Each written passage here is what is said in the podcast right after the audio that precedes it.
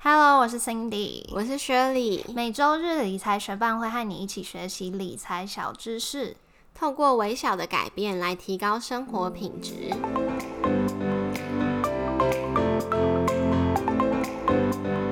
在节目开始之前，我们想要先谢谢支持理财学伴的听众。在这边，我们想要来念一则在 Apple Podcast 上面听众的留言，他的名字是 Glenn Lin。Glenn Lin 说：“希望网站上的文字稿可以跟广播一样详尽，这样大家可以更了解内容。谢谢你们的制作，很棒的广播。谢谢 Glenn Lin 在 Apple Podcast 上面给我们五颗星。那 Glenn Lin 觉得哪一集的文字稿不够详尽，有 follow 我们 Instagram 的话，可以在私讯告诉我们哦。那也谢谢正在收听的你，节目准备开始喽。”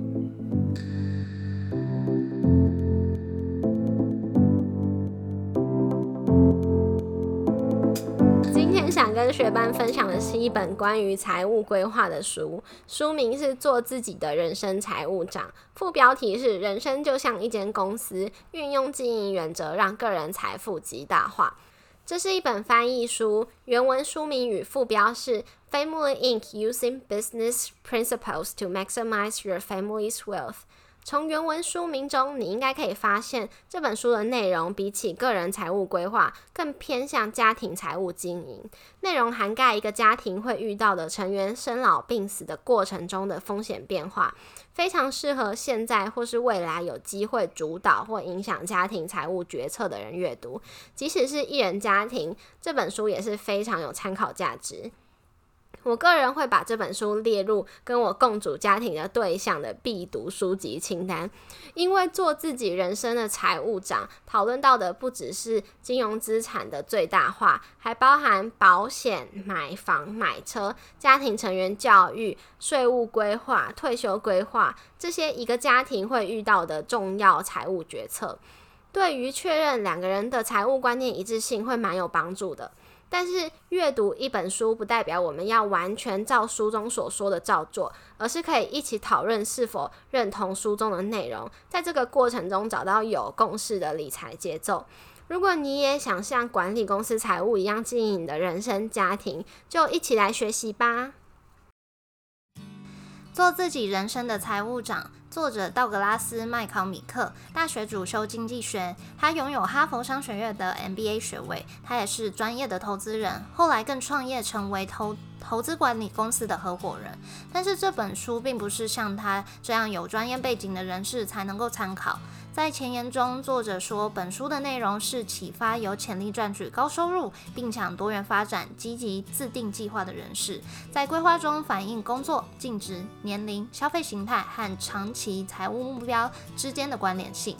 提供工具，让读者发展一套完整且完全意识到决定后果的理财计划。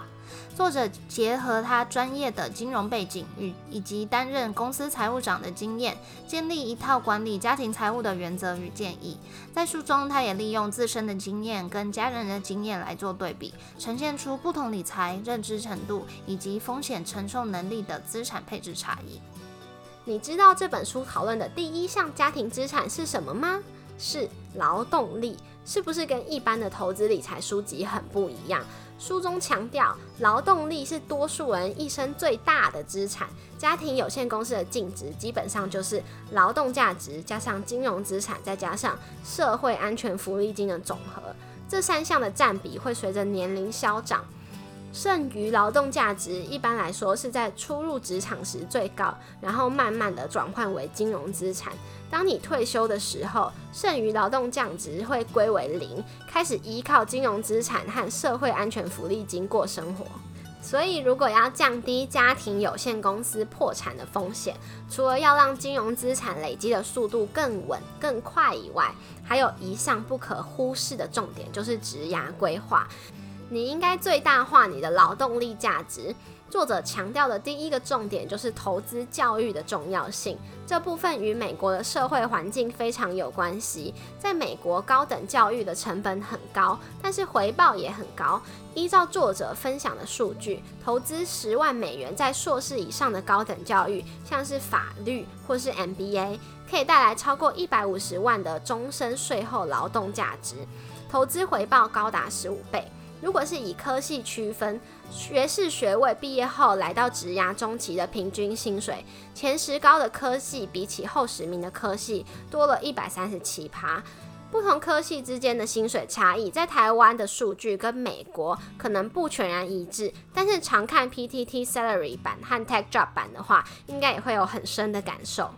有机会替自己做教育投资的话，可以更深入的考量这项投资的价值。如果是给他人建议，也可以将这个实际的部分算得更清楚。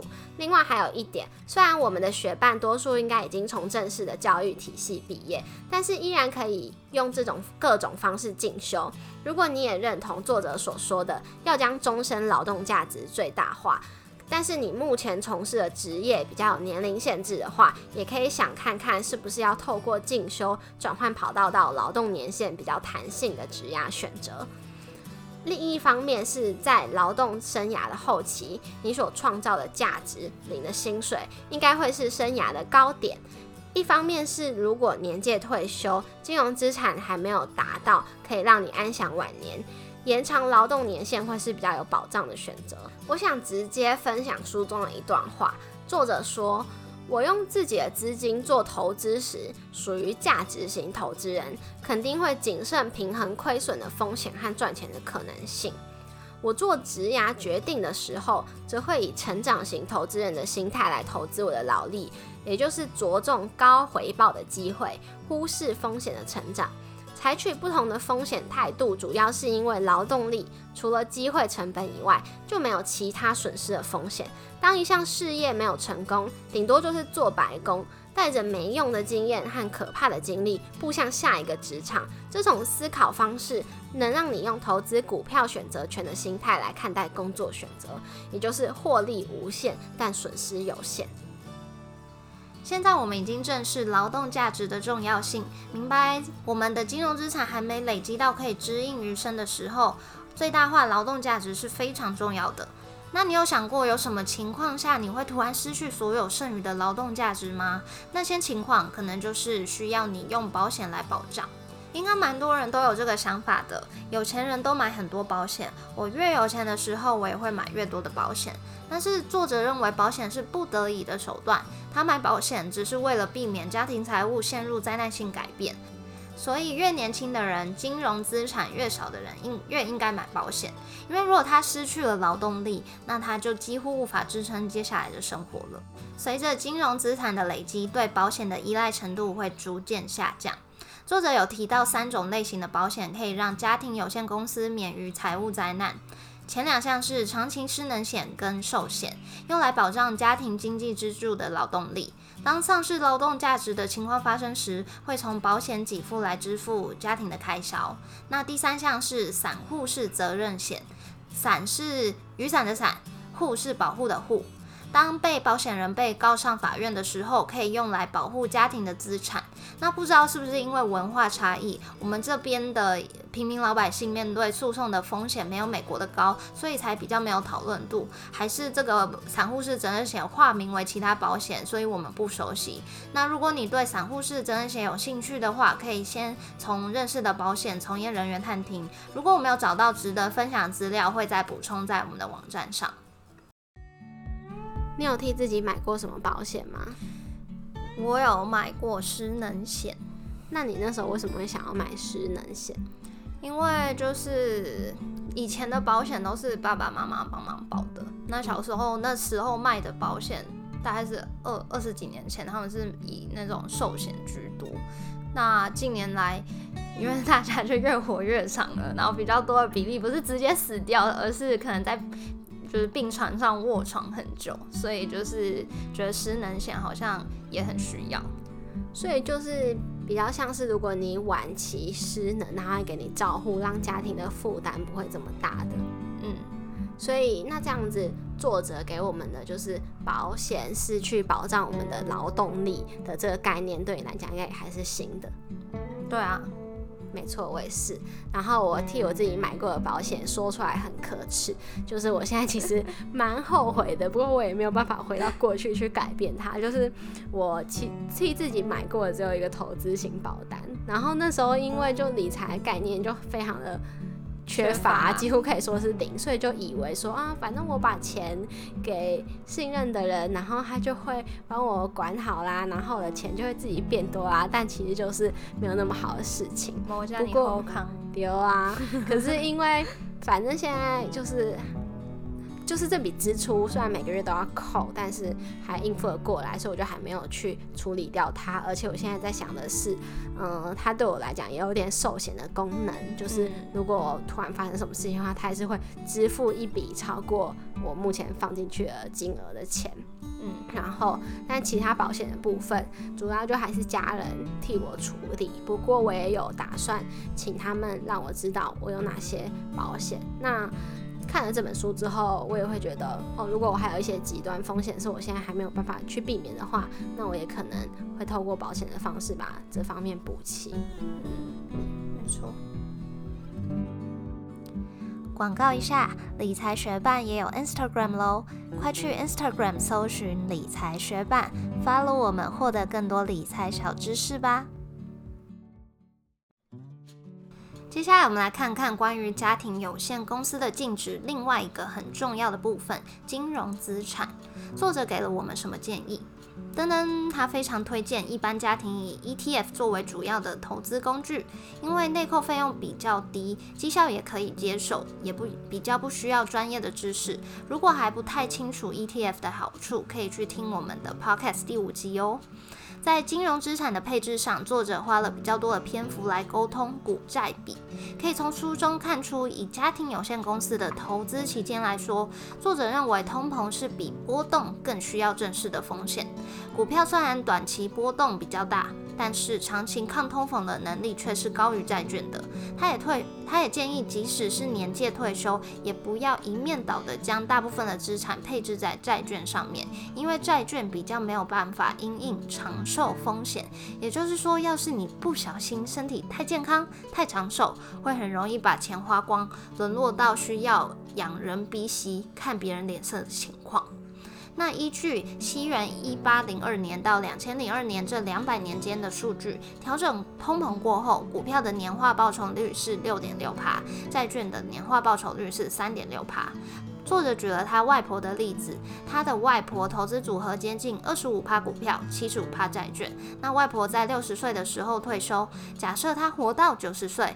那这笔资产要支付的期间就上看三十年，依照调整通膨过后的投资报酬率，如果作者外婆的年提领域是四趴，算下来把钱花光的短促机会就高达二十趴。要降低把钱提前花光的风险的话，它可以降低年提领率，也就是压缩外婆的生活品质，或是将外婆的股债比调整为五十趴股票，五十趴债券，因为高投资报酬率的。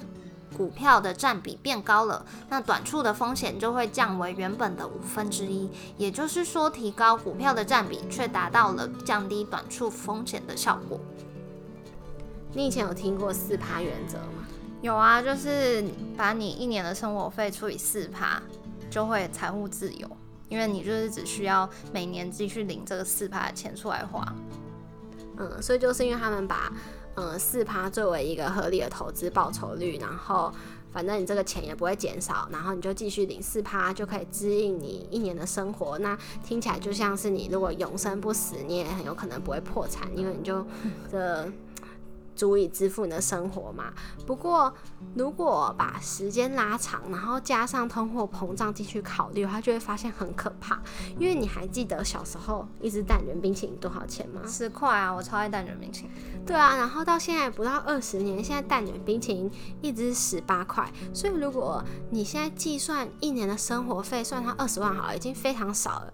可是你想说，哦，我四十岁，然后我已经财富自由了，我提早退休，然后经过二十年后发现，哦，不行诶，我现在如果要过一样的生活，我一年需要花三十六万，怎么办？那我就只好去麦当劳当打扫阿姨嘛。就所以在做财务规划的时候，一定要把通货膨胀纳进去考虑，不然的话，其实蛮可怕的。没错，因为你都不知道，像以前可能一碗面，我不知道也才四十块啊，像常一碗面然后六十几块，吃个饭变什么料都没有的面。对啊，就阳春面之类的。这样，很可怕，通膨很可怕的。在金融资产配置、退休规划章节，数据与图表特别多，每个都要细读的话，其实蛮吃力的。所以在博客来上面也有人评价说，内容要有点经济及财务知识才能读懂，不太适合我这种新手。因此要理解就得东查西查，花了不少时间。大概对投资有一定概念的人会有帮助吧。建议第一次读的时候，可以先抓到作者要传达的概念，然后将以后在做财务规划的时候比较会用到的图表标记起来，后续再回来细读。像书中有一张图表，就是刚刚那个外婆案例参考的图表，它列出了在调整通膨过后，在不同的支用期间与年提领率下的短处机会有多高。也就是说，依照你要吃到本多久，每年拿出多少比例的钱来花。来看人还活着，钱却花完的几率有多高？这张图就很适合在做退休财务规划的时候仔细认真的参考。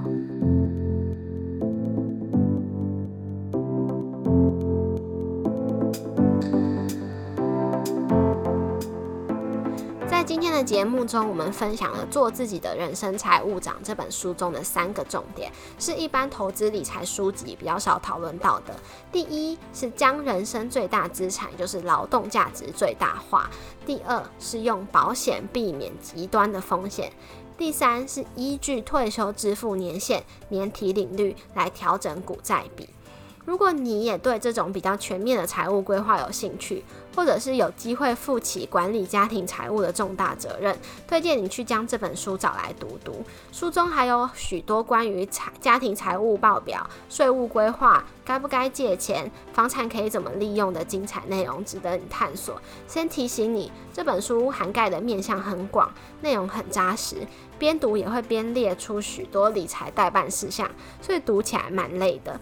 不过，如果你都要负起家庭财务长这个重责大任了，忍受这一点小小的辛苦，会对避免未来更大的遗憾很有帮助的。谢谢你在忙碌的生活中愿意播出时间来和我们一起学习。如果你愿意支持我们继续把理财学伴做下去，邀请你在 Apple Podcast 帮我们打新留言，让这个节目被更多人听见。